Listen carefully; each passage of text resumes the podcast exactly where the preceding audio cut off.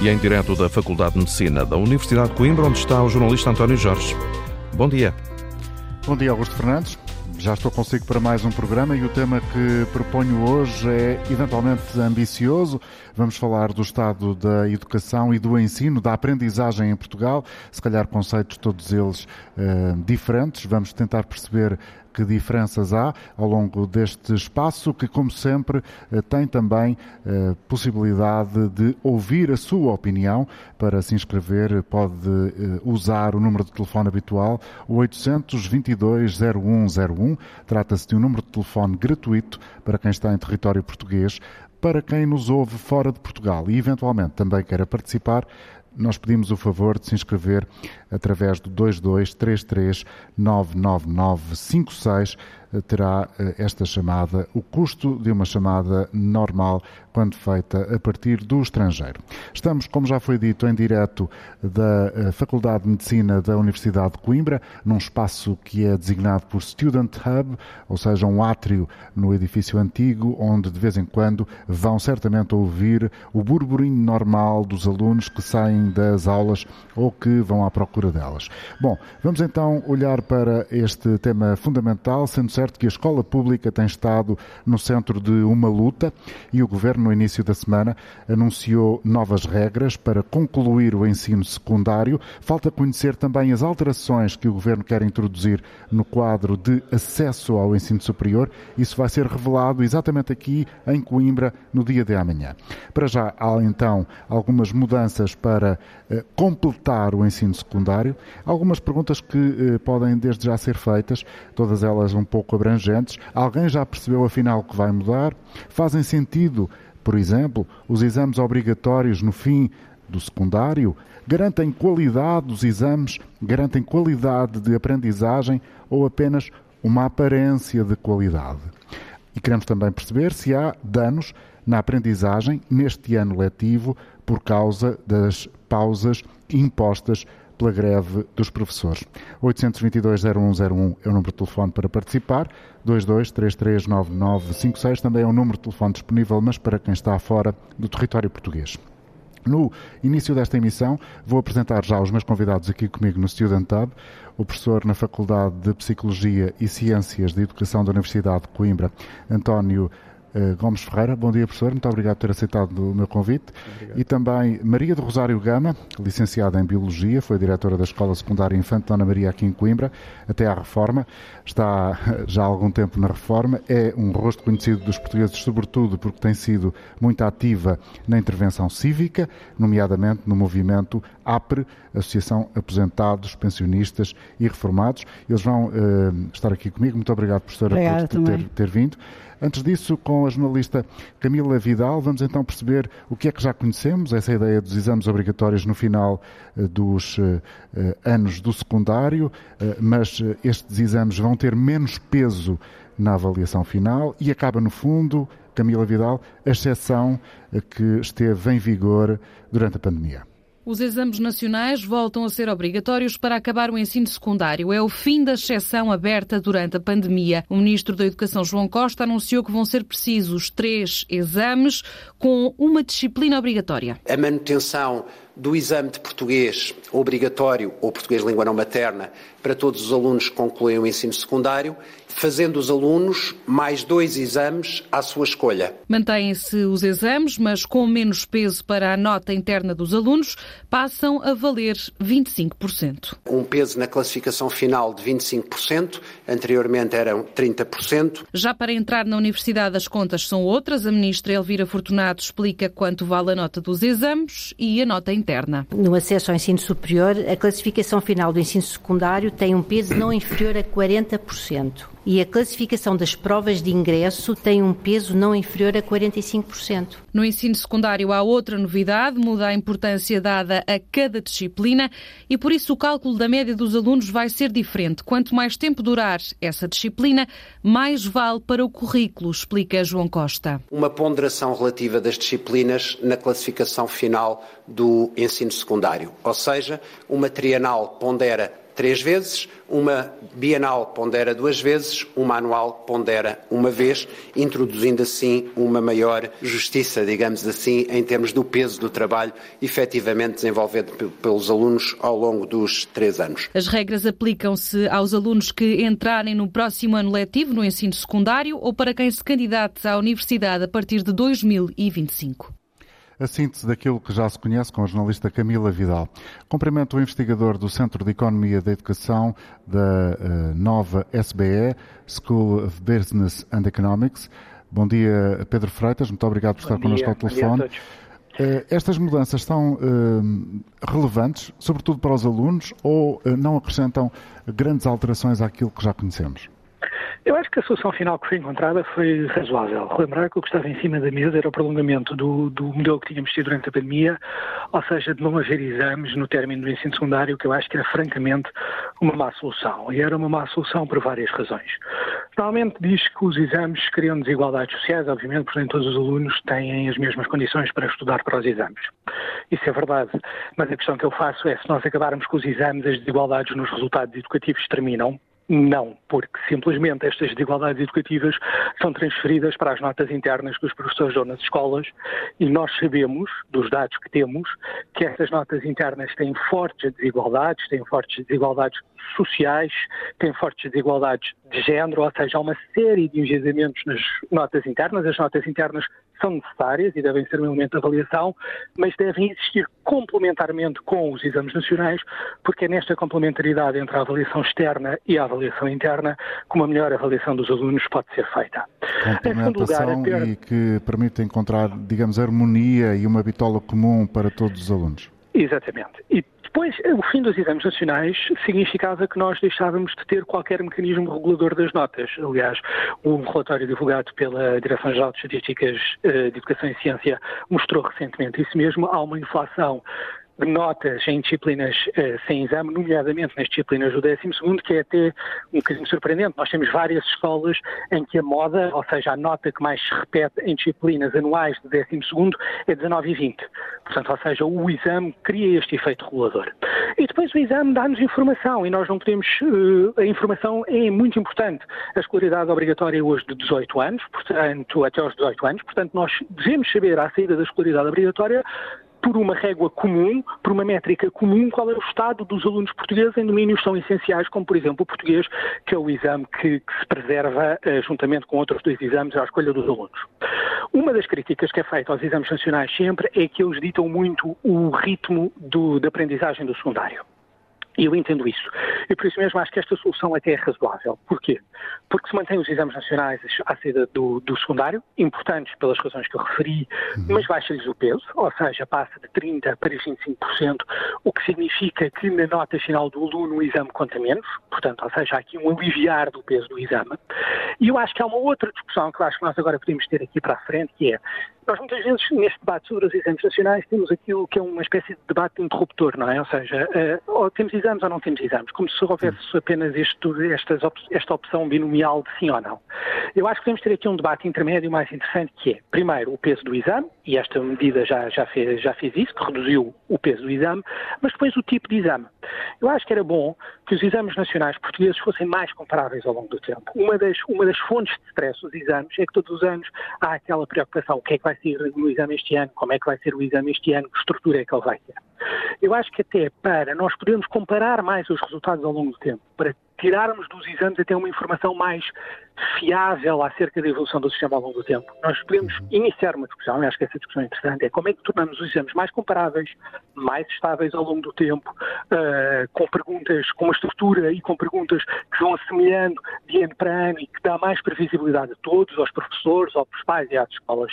Portanto, eu acho que a solução é boa. Acho um cenário que de maior estabilidade nos do... exames era essencial Exatamente. e é uma discussão que tem que ser feita a partir daqui.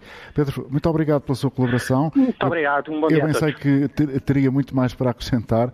Agradeço, voltaremos a este assunto e certamente teremos a oportunidade de o voltar a ouvir e o conhecimento que tem sobre esta matéria. Eu recordo que estamos eh, em direto de Coimbra, na Faculdade de Medicina, onde estamos eh, esta semana, juntamente também com Portugal em direto na Antena 1, que está à volta eh, por estes conselhos do Distrito. Maria do Rosário Rosário Gama, foi professora durante muitos, muitos anos, diretora de uma escola, tem uma atividade muito uh, grande nesta área, e também o professor António Gomes Ferreira, professor na Faculdade de Psicologia e Ciências da Educação, são os nossos convidados aqui neste estudo improvisado. Uh, começo por si, uh, professora Maria do Rosário Gama. Esta, esta ideia que nos foi deixada por Pedro Freitas coincide com o seu pensamento, ou seja, os exames são importantes porque permitem, desde logo, harmonizar os alunos, tanto aqueles que vêm do, das escolas com melhor capacidade de ensino, e isto é outra questão, como aquelas que têm uh, ensino privado e que, portanto, têm, se calhar, um conjunto de, de qualidades que algumas escolas públicas não têm. Muito bom dia, muito obrigada pelo convite. Um, eu subscrevo o que disse o senhor professor Pedro uh, Freitas. Um, eu considero que a avaliação, que os exames são importantes, uh, que são importantes como uh, feridor e como regulador. É? a, a aflição, uh, inclusivamente, não só dos alunos, mas também das, do próprio trabalho das escolas. E, como assim? Porque os exames também revelam a qualidade de, de, de, dos professores? Os, os, os, próprios professores podem guiar-se até pelos resultados que são obtidos pelos seus alunos nos exames. Eu uhum. penso que isso tem, tem, tem valor. Eu concordo que hum, é importante esta redução do peso dos exames na nota final da disciplina, porque isso vai dar uh, uma maior, uh, vai dar maior consistência à abolição que se faz durante o ano. É um trabalho de muito tempo, um ano inteiro, e o exame é um momento ali em que o aluno está Sim, sob stress, bem, pode, pode, correr, bem, mal. pode correr mal.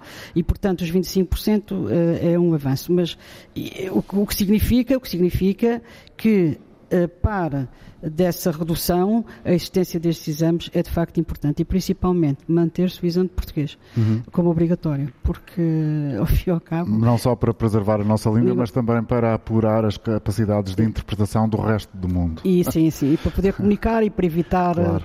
Eh, erros como muitas vezes se encontram até nas legendas e por aí adiante. Sim, penso que sim, que é importante o exame português Professor António Gomes Ferreira, faz o mesmo diagnóstico, é a radiografia que apresentaria uh, ou acrescentaria alguns aspectos?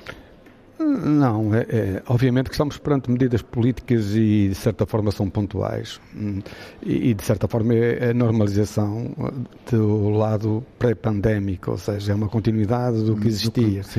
As mudanças são pontuais e não são significativas, do meu ponto de vista. É 5% mais para um lado, 5% mais para o outro. Não vai ter qualquer alteração na vida do aluno, não vai causar nenhum stress ao aluno que agora começa a conhecer estas mudanças e, e, e, começa a pensar, então eu estava preparado para isto e agora vou ter que fazer isto? Não, quer dizer, há, há, sempre alguma, mas aqui o Ministério teve, os Ministérios tiveram grande preocupação com isso, inclusive não é para começar já, eh, as pessoas podem se preparar para isso. É um tempo grande de adaptação. No fundo, têm irmãos ou têm familiares ou tiveram pessoas conhecidas que estiveram durante um, eh, neste processo de forma muito idêntica. Eh, desse ponto de vista, eu acho que estamos a seguir uma linha que era conhecida e que está relativamente experimentada no contexto nacional. Uhum. Uh, outra coisa que nós podemos discutir é, é, se é o modelo que deve seguir, porque há países que não o seguem. O modelo de termos exames? De termos exames ou destes tipos de exames, também como o professor eh, Pedro Freitas colocava. Por exemplo, nos Estados Unidos não é feito com base nos conteúdos, pode ser feito com base em, em capacidades, uhum. uh, em habilidades, uh, e portanto há outras formas de. Ou seja, uma avaliação mais holística, digamos assim, e mais tendente a revelar se os alunos estão realmente preparados para enfrentar um ensino superior com uh, num tempo de grande mudança. E qual é a sua percepção, que está uh, há muitos anos na, na docência do ensino superior? Não, as coisas têm mudado muito e pior é que pior não é pior, não, não, não vou qualificar. As coisas vão mudar muito. Todos nós vão vamos... sempre mudando. Mas é que agora estão em, em grande acentuação. A uhum. mudança é mesmo no ensino superior, no âmbito da investigação, no âmbito do que tem que se traduzir no ensino, no âmbito de uh, as pessoas uh, terem que adotar novas formas de adquirir conhecimento. Uh, na minha geração, nós aprendíamos, pelo menos para uma geração, um, na uhum. universidade. Hoje nenhum aluno vai aprender na universidade passo para Sim. a sua geração. Sim, porque e, portanto, está tudo em constante mutação e o conhecimento também desenvolve-se a altíssima velocidade. Sim, e tem aspectos muito diversificados. No âmbito do conhecimento específico em que as pessoas estão inseridas, eh, que vai mudar muito, mas também no âmbito do modo de vida e na forma como as pessoas vão ter que lidar com uma vida enquanto cidadãos, mas que têm que lidar com o conhecimento. Por exemplo, está a mudar a questão das tecnologias de tal forma que aliás está a colocar a questão da seriedade, da honestidade, por exemplo, as questões, de, as questões de saber interpretar a informação vão ser muito importantes, quer elas sejam uhum. de natureza científica, quer elas sejam de natureza cívica em geral. Uh, e, portanto, isso uh, exige outras competências ou acentuar competências que até aqui às vezes não eram. Nós estamos a fazer exames como se faziam na lógica do século XIX, que é num regime disciplinar. Hum? no regime de disciplinas. Uhum. Eu não estou a dizer que elas ainda não sejam relevantes. Estou a dizer é que provavelmente temos Poderíamos que abrir um bocadinho mais e ter uh, uh, um, um, um, sistema, um modelo que conseguisse abarcar uh, as variadíssimas dimensões que um aluno tem até enquanto ser humano, de, Sim. não só na aprendizagem Esse escolar. aspecto para mim vai ser muito, muito importante, porque nós estamos a falar de pessoas que vão ser muito influentes hum. na sociedade. E isso leva-me para uma conversa que a professora Maria Rosário Gama uh, algumas vezes tem tido na intervenção pública e tem muito a ver com esta, a ver com esta ideia, ou seja, de que não é uh, a expressão uh, de um grande conhecimento académico que revela a grande capacidade profissional de determinada pessoa. É verdade.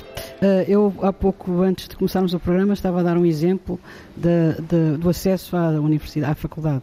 E estava a dar o exemplo da Faculdade de Medicina, porque eu era de Biologia, sou de Biologia, e a Biologia era uma disciplina específica para entrar em Biologia e os alunos lutavam por uma nota 19, eh, 18. E eu tinha alunos que tenho a certeza que seriam excelentes uh, na sua função porque mostravam essa, essa vocação. E, portanto, ficaram para trás porque não atingiram o tal de 18, 19. Certo. Então, aqui só para acrescentar uma coisa que eu acho que é importante, uh, no meu ponto de vista, que é, uh, o, eu acho que o secundário é um, termina com os exames do secundário e que o secundário não deve ser observado como um corredor para o ensino superior. Entendo que o ensino superior deve, deve fazer o acesso, deve ser ele a, a escolher o modo como vai ser o acesso uh, dos seus alunos. Entendo que é muito importante essa tal avaliação de competências que eu há pouco também falava. Portanto, as competências devem ser definidas por quem uh, vai receber os alunos e, e de facto, há, teria que haver aqui um compromisso entre o conhecimento adquirido e as tais competências para exercer. Mas isso não tem sido recorrentemente discutido? Não parece que estamos sempre a bater na mesma tecla verdade, ao longo é dos anos e das é décadas? É verdade, mas até agora ainda continua tudo na mesma, portanto ainda costuma, ainda continua a ser o secundário, ter, os exames do secundário e portanto só o conhecimento a ter um, um papel importante no acesso ao ensino superior. E eu penso que isto deveria ser alterado exatamente para evitar que pessoas que poderiam ter acesso, tendo em conta outro tipo de, de competências que não só o conhecimento dos 19 valores, uh, poderiam ter acesso e, e, e vir a ser bons, muito bons profissionais. Professor António uh, Gomes Ferreira, gostava também de o ouvir sobre um outro aspecto, já que uh, temos pouco tempo e o, tema é vastíssimo. Como é que os alunos estão a chegar depois da pandemia ou durante a pandemia à universidade? Há quem diga que, eles, que a maioria faz menos desporto, menos exercício físico, que a maioria está mais tímida. Não, uh, veja bem, qualquer perturbação como nós tivemos causa uh, problemas a toda a gente e todos nós tivemos que nos adaptar e os, os estudantes Portanto, também. a resposta é de senso comum, pois com certeza que estão. É, claro que, desde logo sim. A, a, a questão que se coloca também é se mesmo nós não estamos perante, para além do efeito da pandemia, perante uma, uma mutação estrutural. mais estrutural. E, e, e, ela passa, do meu ponto de vista, por aquilo que a professora Rosário também estava a salientar, um, ehm, por atendermos a formas que não são só baseada numa ciência específica. Embora eu com isto não estou a desvalorizar que a certo. questão da ciência específica. Tem ficado muito claro ao longo do da sua intervenção. Mas a, a, esses aspectos vão ser importantes se nós estamos a pensar numa educação para a sociedade. Uhum. Portanto, nós temos que atender ao desenvolvimento científico, tecnológico, mas também temos que atender às consequências desse próprio desenvolvimento científico e tecnológico porque e se não fizermos, nós até podemos ter grandes cientistas e pessoas tecnologicamente muito desenvolvidas, mas podem ser um perigo para a própria sociedade. E por falar em perigo, já vamos falar deles daqui a instantes. Por agora, eh, julgo que temos a oportunidade de trazer já algumas opiniões dos nossos ouvintes. Orlando Mendes está connosco na região do Algarve. Bom dia, Orlando, seja bem-vindo. Eu gostava de perceber eh, qual é o foco da sua intervenção, qual é, dentro deste vasto universo do ensino, qual é o ponto que para si é o prioritário e é esse que eu julgo pelo qual começará a falar. Olha, muito bom dia, em primeiro lugar, a todo o auditório e agradecer a oportunidade que me estão a dar. Eu queria salvar aqui é que o, o ensino devia de ser um desígnio nacional e logo mal iniciamos a escola. Portanto, um mau início significa o mau caminhar na, no ensino e caminhar, uh, portanto, sem ter gosto por andar na escola. Portanto, é fundamental que um aluno, quando inicia a sua escolaridade, ganhe o gosto pela escola. E para e isso é, é fundamental isso? termos bons professores, termos uma escola preparada para receber esses alunos, porque assim iremos obter, de certeza, bons elementos. Eh, portanto, os alunos de hoje serão os homens do amanhã. Claro que se tivermos uma escola em que crie gênio, que crie pessoas, bons profissionais, certeza que vamos ter um melhor país. Portanto, isto tudo se reflete no futuro das, do nosso país. Portanto, uh, outra coisa que eu gostaria de ressalvar, portanto, naturalmente, a escola pública, como está atualmente, não está dentro dos parâmetros que acho que devia estar. O que é que falta? Porque uh, existe uma portanto, a carreira de professor não está portanto, encaminhada no sentido de escolher os melhores, mas sim para uh, ser um caminho de recurso por falta de outras oportunidades. Portanto, a escola, além de ter, ter necessidade de ter bons alunos, tem que ter também um bom, um bom leque de professores no sentido de dar o melhor conhecimento aos alunos. Quanto aos exames nacionais, concordo plenamente que hajam e que deve haver exames nacionais logo desde a da, da escola primária no sentido de que a avaliação tem que ser feita ao longo do caminho. Uh, ao avaliarmos, estamos a avaliar os alunos, os professores e a própria escola. Portanto, e isso também dá um sentido de comparação e saber qual é o nível que, de, de, qualidade que temos ao nível dos professores, da região e, por, por consequência, o próprio país. Muito obrigado, Orlando. Apresentou aqui um pensamento muito estruturado, com muitos pontos para uh, avançarmos depois na reflexão. Uh, agora convido também a participar Américo Santos, que está a ouvir-nos aqui em Coimbra. Bom dia. Bom dia, António Jorge. Bom dia, António Jorge. É, seguinte, para já eu quero fazer uma referência ao facto de quer a doutora Maria de Rosário Gama, quer o professor António Freire Gomes, são pessoas para quem nós temos uma enormíssima... Como Ferreira, sim, temos uma enormíssima consideração, até porque o professor eh, Gomes Ferreira foi nosso companheiro no Senado e, portanto, tudo o que, o que disseram tem o nosso acordo. Mas a reflexão que faço é uma reflexão do ponto de vista de um cidadão um cidadão normal e que entende que no ensino as reformas devem ser aplicadas sempre em ciclos próprios, que tenham a ver com os vários critérios. Um aluno que entra na, na primária com um modelo, que entra no secundário com um modelo diferente, que entra na universidade com um modelo também diferente. E eu, eu, recordo aqui que nós tivemos em tempo, mesmo antes do 25 de Abril, a, questão, a reforma da Veiga Simão, que trouxe na altura uma lefada de ar fresco, que nos deu uma esperança brutal, e uma, das, uma das escolas de piloto foi uma escola de Coimbra, João de Castro, eh, onde as coisas aconteciam com, com uma vivacidade, com uma integração, porque não havia um corte entre o que estava e o que havia. E o, todas as reformas eh, do ensino, que dizem respeito ao ensino, à cultura, à educação, devem ter sempre como, como, como meta o, uh, o não corte vertiginoso deve haver, deve haver, uma cadeia, alguma coisa que tenha a ver com um percurso menos revolucionário num, num certo sentido e mais evolucionista no outro, outro sentido. Dizer isso porquê? Porque nós corremos o risco, um ano ser de uma maneira, do outro ano ser de outra. A questão dos exames, por exemplo, no meu tempo eram exames de aptidão, nós fazíamos, tivéssemos 10 ou 19. É curioso, no Américo, que esteja a insistir nesse, nesse, nesse ponto, porque ele, de alguma forma, foi também aqui um, uma das linhas introdutórias desta reflexão, deste debate, se quiser, deste programa, quando uh, o Pedro Freitas sugeria a necessidade de termos, por exemplo, no caso concreto dos exames obrigatórios, uma certa estabilidade na estrutura dos exames. E o que o Américo está a defender é também uma estabilidade nos diferentes ciclos uh, escolares. Sim, António Jorge, é o seguinte, eu, estou no sexto ano do ensino primário e fazer uma, a fazer uma experiência há seis anos.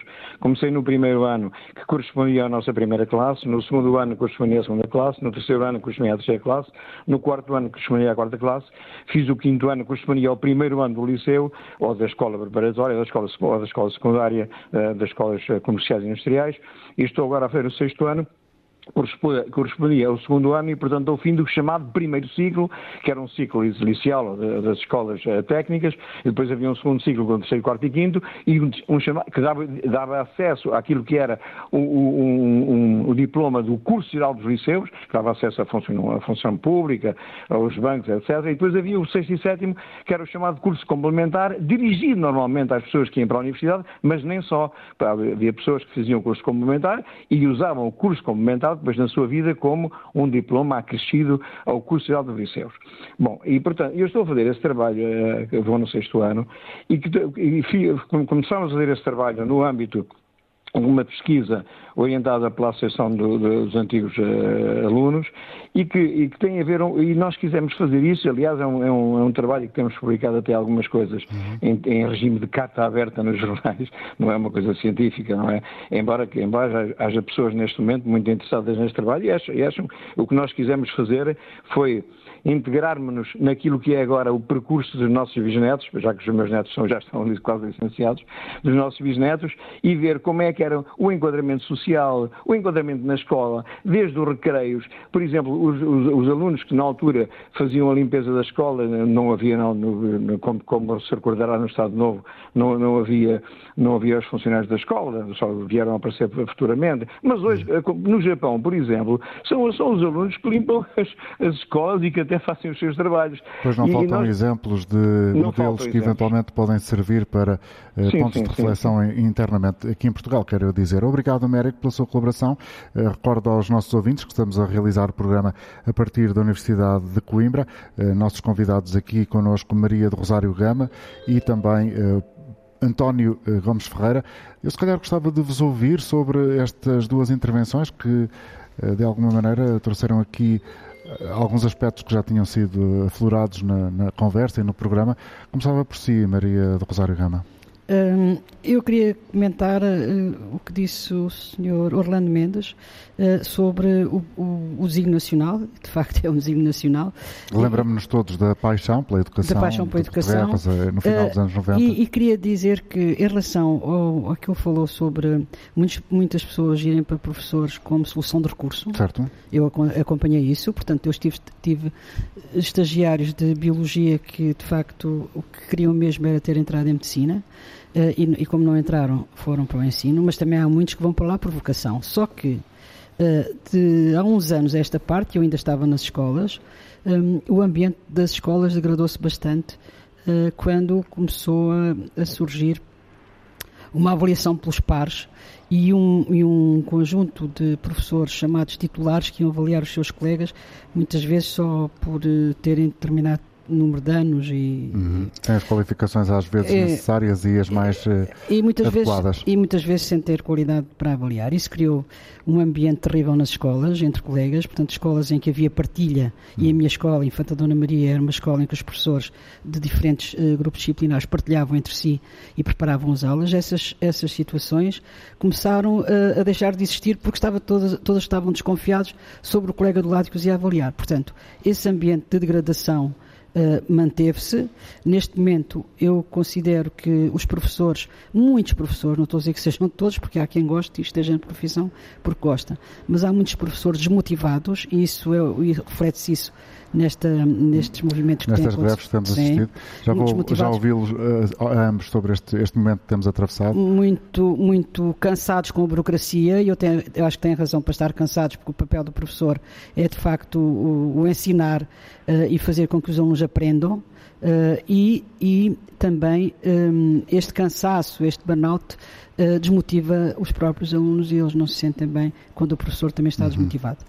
Uh, em relação a que disse Américo Santos, Américo Santos sim, deve haver, deve, deve haver essa, essa cadeia, quer dizer, deve ser feita uma estruturação desde o início até ao final do secundário, com, algum, com alguma lógica, de maneira a que não se anda a repetir todos os anos aquilo que já foi aprendido. António Gomes Ferreira. Eu começaria até logo pelo, pela questão de, dos exames. Os exames são só formas de controle. Os exames não são fins em si. São formas de aferição. São formas de aferição, de regulação. Obviamente que têm algum, algum interesse por essa razão, por essa via. Uh, por essa via mas nós temos que ter consciência que dificilmente são o cerne da questão pedagógica e da questão educativa em geral. Por outro lado, depois temos que saber muito bem distinguir um, aquilo que deve ser a, a, mudança e como se fazer a mudança. Nós tem, temos sempre em Portugal a tendência para as pequenas coisas, para as alterações constantes. Eu acho que isso perturba muito o ambiente escolar, eh, porque as pessoas têm que constantemente eh, estar eh, a procurar adaptar-se e, obviamente, a adaptação é uma coisa que se faça de ânimo leve e de um momento para o outro. No fundo, estamos sempre a acrescentar, por exemplo, burocracia ao trabalho dos professores e burocracia, em certo sentido, àquela que é também a função do aluno. Sim, estamos sempre a destabilizar um pouco a escola. É evidente que as mudanças têm que acontecer e as mudanças exigem adaptação e, portanto, também não podemos estar sempre com algum argumento de ficar tudo na mesma. Mas de, muitas vezes as mudanças não são significativas e, mais do que isso, é um, é um ir e vir, uh, uh, muitas das vezes. E depois, às vezes, são pequenas coisas que não são significativas. Eu acho que isso uh, deve. Mas está a pensar em exemplos concretos para Estou. que possamos perceber o seu pensamento? Estou a, a, a pensar uh, em, em, exemplos concretos, por exemplo, uh, às vezes em questões que têm a ver com, por exemplo, algumas mudanças curriculares que não são significativas. Uhum. às vezes com se é, são objetivos ou se são competências ou se são e que isso... Até a mudança dos próprios livros escolares, por exemplo. Tudo, todas essas pequenas mudanças uh, que às vezes obrigam, por exemplo, os professores a dedicarem muito tempo a, a aspectos que se traduzem seguramente em burocracias. Uh, às vezes uh, relatórios muito complexos de avaliação uhum. uh, nessas mexidas e isso perturba Portanto, as professor, com base nos argumentos que está a apresentar, o senhor concorda, julgo eu, com o movimento uh, dos professores neste momento em luta, na, que estão na rua, têm estado na rua, uh, vai explicar se concorda ou não, evidentemente, mas até que ponto é que este movimento, e é a pergunta que deixo a ambos, tem ou pode vir a ter, e há quem se queixe disso já, uh, e de forma muito expressiva, efeitos negativos na aprendizagem dos alunos? Claro que, mais uma vez, qualquer Bom perturbação senso. tem, perturba. Agora a questão antes de, do programa a estávamos... é qual é o equilíbrio? Qual é o equilíbrio? E a questão por exemplo os comboios pelos vistos não funcionaram e, e, isso perturbou seguramente todo um conjunto de pessoas. Isso estamos no âmbito mais político e, de, e das questões de, de, reivindicações laborais e, e obviamente que as pessoas acho eu não têm nenhum gosto em geral em queixar-se principalmente do, da forma massiva como tem acontecido com os professores. Eh, para além das questões sindicais ou das questões eh, das manifestações, é preciso notar que há, de facto, uma sensação de mal-estar nas escolas e, e, junto dos professores, mas não é só junto dos professores. Os professores, neste momento, estão a corporizar não só questões profissionais eh, específicas, mas de certa forma estão a corporizar mesmo um mal-estar geral de, nas Um escolas. sentimento uh, global. Um sentimento global. Se perguntássemos aos pais, eles não estão satisfeitos, se perguntássemos aos estudantes, eles não estão satisfeitos, uh, e não é uma insatisfação Uh, pura e simplesmente meramente reivindicativa por qualquer intuito partidário Acha que não é conjuntural? Eu acho que não é conjuntural. Eu acho que tem uma componente conjuntural, mas tem uma componente conjuntural de um lastro de medidas, que algumas vinham daquelas que a professora Rosário ainda há pouco uh, anunciou. Mencionava. Uh, isso, isso, nunca foi completamente. De Maria de Lourdes Rodrigues, Sim. não era? Essa isso nunca foi completamente resolvido. os, por exemplo, houve uma tentativa de subida de salários aqui há uns anos atrás que também não foi conseguida, etc, etc. E, obviamente, conjuntamente com o envelhecimento da população e, nomeadamente, dos professores, tudo isso tem provocado uh, um uhum. desgaste na escola e uma sensação de mal-estar que uh, tem, é, é, esse sim tem reflexos, tem consequências que são muito mais Vai além até da aprendizagem, vai, eh, toca na vida das pessoas. Vai e... além do mero, da mera conjuntura. Sim. Acho que pode deixar lastro para uma coisa que eu temo que possa acontecer em Portugal, que é uma espécie de terceira mundialização da educação ou do sistema educativo. O que é que isso quer dizer? Escolar. Significa que, eh, e é o que está a acontecer, eh, espero que não se desenvolva, que é quem tem dinheiro eu vou utilizar uma palavra popular, porque acho que é mais entendível, desenrasca-se. Sim. Mas quem, quem, não tem, tem, obviamente, permanece naquilo que é a escola eh, mal organizada ou eh, com mau nos, funcionamento, nos, com más condições. Nos mínimos olímpicos. Nos mínimos olímpicos, isso já seria muito bom. Eu diria que seria, na, eventualmente, no, no, nas distritais ou no desporto amador ou coisa assim.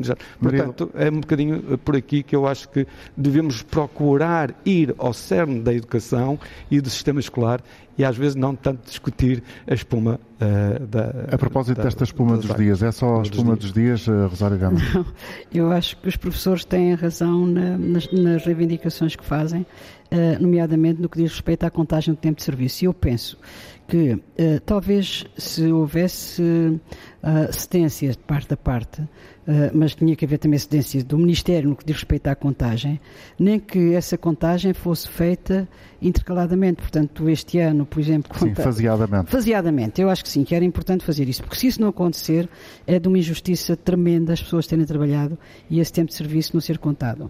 Relativamente às cotas, já houve alguma abertura, portanto, já, já houve um aumento das quotas. Hum, eh, é, é natural que elas continuem a existir porque em todas as profissões existem uh, e, e, e, portanto não, não, estou absolutamente contra as cotas, uhum. mas acho que o alargamento das cotas é importante porque nem todos os professores, e isso é uma realidade, nem todos os professores são excelentes, nem todos os professores são muito bons. Há muitos excelentes, há muitos muito bons, mas nem todos uh, são, têm essa, devem ter essa qualificação. Uh, e, portanto, uh, isto tem gerado uh, este mal-estar e tem gerado, de facto, esta situação que prejudica os alunos. Portanto, neste momento, as pessoas que, que acompanharam desde o início as greves estão a ficar um bocado preocupadas. a minha preocupação é que eu defendo, sem, sem qualquer dúvida, a escola pública e neste momento, há poucos dias, eu ouvi uma notícia eh, que dizia que os privados estão a esgotar já a sua capacidade de resposta. Sim. Quer dizer, esta luta não deve estar a empurrar os alunos para o ensino privado, deve preservar os alunos na escola pública. Portanto, tem que haver cedências de parte a parte. Não pode haver intransigência do Ministério da Educação, na minha opinião, no que diz respeito à contagem de tempo de serviço, e os sindicatos têm que também, eh, de certo modo, um, uh, avaliar se aquilo que estão a fazer neste momento uh, vai contribuir para que os alunos possam ainda recuperar do tempo perderam e que já foi perdido também durante, durante a pandemia. Vamos voltar ao contacto com os ouvintes. Eu peço desculpa a Francisco Crespo e a Maria Carmo Vieira, que estão connosco em linha já há alguns minutos. Vamos, eh, se for possível, começar por trazer aqui a opinião de Francisco Crespo. Bom dia. Muito bom dia. Olha, eh, de facto, eh, estive a ouvir as intervenções das pessoas anteriores e uma das coisas que me faz muita confusão é o problema da burocratização das, das, das atividades de toda a gente. Uhum. Eu sou médico e faz-me também muita confusão que eh, nas direções do, do, das unidades de saúde, por exemplo, há um predomínio neste momento da burocracia, ou seja, as administrações fazem falta, não digo o contrário, mas os aspectos clínicos que eram, deviam ser dominantes, deviam estar à cabeça. E faz, Ora, isso um paralelo, faz disso um paralelo com a educação, é isso? Exatamente. Portanto, penso que os professores, coitados, são vítimas desta burocratização que os encarrega de milhares de coisas que eu acho que não são da sua, da sua competência, nem tinham nada para fazer isto e perdem um tempo incrível. Segundo aspecto, em relação ao acesso às universidades, eu há muito tempo defendo o, acabar o sistema de números clausos porque há muita perca de vocações com este sistema. Eh, concretamente na medicina eh, é um desastre, porque nós temos falta de médicos, eh, o, o, o, as notas que se exigem para se entrar na faculdade é uma coisa completamente absurda. Eu devo-me lembrar, por exemplo, o professor Lucas Soares, não é o atual, mas o pai dele, que foi meu professor, que era um excelente profissional e um excelente professor, tinha uma média de 10 e entrou na universidade. Portanto, isto tem que se rever, tem que se atribuir o um mínimo de média para se entrar, e se, se os alunos chumbarem dois anos seguidos, então seriam excluídos. Uhum. Isto era uma, uma, uma, coisa que já há muito tempo. A ver, vamos o que é que diz amanhã. Não me parece que esse aspecto seja eh, contemplado na apresentação que vai ser feita pela Ministra do Ensino Superior e da Ciência também, Elvira Fortunato, pois, exatamente aqui em Coimbra. Mas sabe que me faz muita confusão uma coisa. Há, há neste momento, eu quando vejo os programas dos meus netos, eh, eu, eu fico doido, porque Aquilo Estou a ouvi-lo um bocadinho baixo, Francisco. A extensão, a extensão dos programas dos miúdos eh, eh, é muito grande. Eu devo dizer, eu sou médico e faz-me confusão, por exemplo, na biologia, tem, tem um programa em que há coisas que eu já não me lembro. Quer dizer, estão-se a aprender coisas, os miúdos são sobrecarregadíssimos com matérias que não interessam nem ao menino Jesus. e coisas que eram fundamentais não são, não são dadas. Ora, isto é mau. Ponto. Percebemos o ponto. Muito obrigado, Francisco. Maria uh, Carmo Vieira, bom dia. Uh, bom dia. Eu, eu sou, sou professora e já estou reformada. Uh, eu sou Maria do Carmo Vieira, não, não é Maria Carmo Vieira. Uh, eu gostava de dizer que uh, qualquer adulto responsável e qualquer encarregado de educação também deveria pensar que a vida nos exige muitos exames e que os exames é uma forma também de preparar para a vida. Além de que o, os exames, o, acabar com os exames implica que aí sim, aí sim, há uma desigualdade social, porque fica uma imensa massa que sai da escola com um mero certificado e esses são os que andam a andar extremamente aflitos para encontrar um trabalho e um trabalho mal pago e vão para a base da pirâmide. Esses sim. E o que eu sinto mesmo é que o Ministério não só este, mas os vários ministérios têm uh, só tomado medidas para despachar os alunos da escola. E isso eu sempre tive consciência a partir da reforma de 2003. Uh, eh, o que quer dizer também é que Está eu sou falar, totalmente a favor dos exames. Deixe-me só perceber Sim. se estou a entender bem o seu raciocínio. Está a falar daquilo que muitas vezes tem sido apontado como um dos calcanhares daqueles da escola, nomeadamente na escola pública e dos currículos, que é um certo facilitismo, eh, falta de exigência. Não, a, a, falta de exigência até é ditada pelo próprio Ministério, até na, na, reformulação que fez dos programas em 2003. O que eu sinto é que com esta política do, do passar o aluno que não sabe e, e, e que vai acumulando uh, e que vai acumulando uh, falta de conhecimentos e, pro, e, outros problemas e eles próprios é que se sentem desmotivados porque não há nenhum aluno que possa estar numa sala de aula sem compreender absolutamente nada porque tem passado sempre com a bondade com, com essa falsa bondade que se tem apregoado através do Ministério. E o que, eu, o que eu, só para completar, é que eu sou totalmente a favor dos exames, mas não sou, sou totalmente, e lamento que psicólogos, encarregados de educação, associações de pais e os próprios professores, muitos, não é? Porque há colegas que se insurgem, não se insurgem contra a imensidão dos exames, e estou a falar no caso de português, em que os alunos são, é impossível a qualquer aluno ter a capacidade de pensar para resolver. E por isso mesmo é que eu sinto. O que, o que interessa a um Ministério e ao poder em geral é que os alunos não, sejam, não tenham tempo para pensar. Porque para se analisar um texto tem que uhum. se pensar. E nos Obrigado, exames, no caso Maria português, têm variadíssimos textos em que eles têm que refletir e depois ainda têm que produzir um texto. aí sim, aí deveria ser a grande mudança. Obrigado pela sua intervenção e por ter trazido também aqui o seu pensamento. Recordo que estamos a realizar o programa na uh, Faculdade de Medicina da Universidade de Coimbra. Meus convidados, a Maria do Rosário Gama, que foi durante anos e anos a diretora de uma escola, a Escola Secundária Infanta Dona Maria, aqui em Coimbra, e o professor António Gomes Ferreira, eh, atualmente ainda professor eh, na Faculdade de Psicologia e Ciências da Educação. E é curioso, professor, como ouvimos aqui nestas duas intervenções de Francisco Crespo, portanto, de um médico e de uma professora Maria do Carmo Vieira, por um lado, um a, dizer que os alunos eh, aprendem coisas demais, portanto, exige-se muito aos meninos, e por outro lado, uma senhora a dizer o contrário, praticamente. Não, eu acho que não estarão tão eh, não há assim tão, tão, tão contra, opostos, pelo menos em, nesse aspecto. Uhum. Em alguns outros, sim. Por exemplo, uh, tenho algumas dúvidas sobre o acabar o números clausos, porque esse problema números clausos existem em todo lado, hum, pelo menos para determinados cursos. Uh, isso tem a ver com questões da oferta e da procura um, de determinados cursos do, do ensino superior e é um assunto muito complexo que obviamente aqui não conseguimos Sim, uh, como, discutir. Como, claro. uh, agora, um, já a questão da, das aprendizagens e dos exames, vejam bem, os exames são formas de controle. nós, e podem ser bem utilizados ou mal utilizados, como inclusivamente acontece no espaço médico. Nós fazemos exames o exame em si não é o diagnóstico, mas é um poderoso auxiliar do diagnóstico.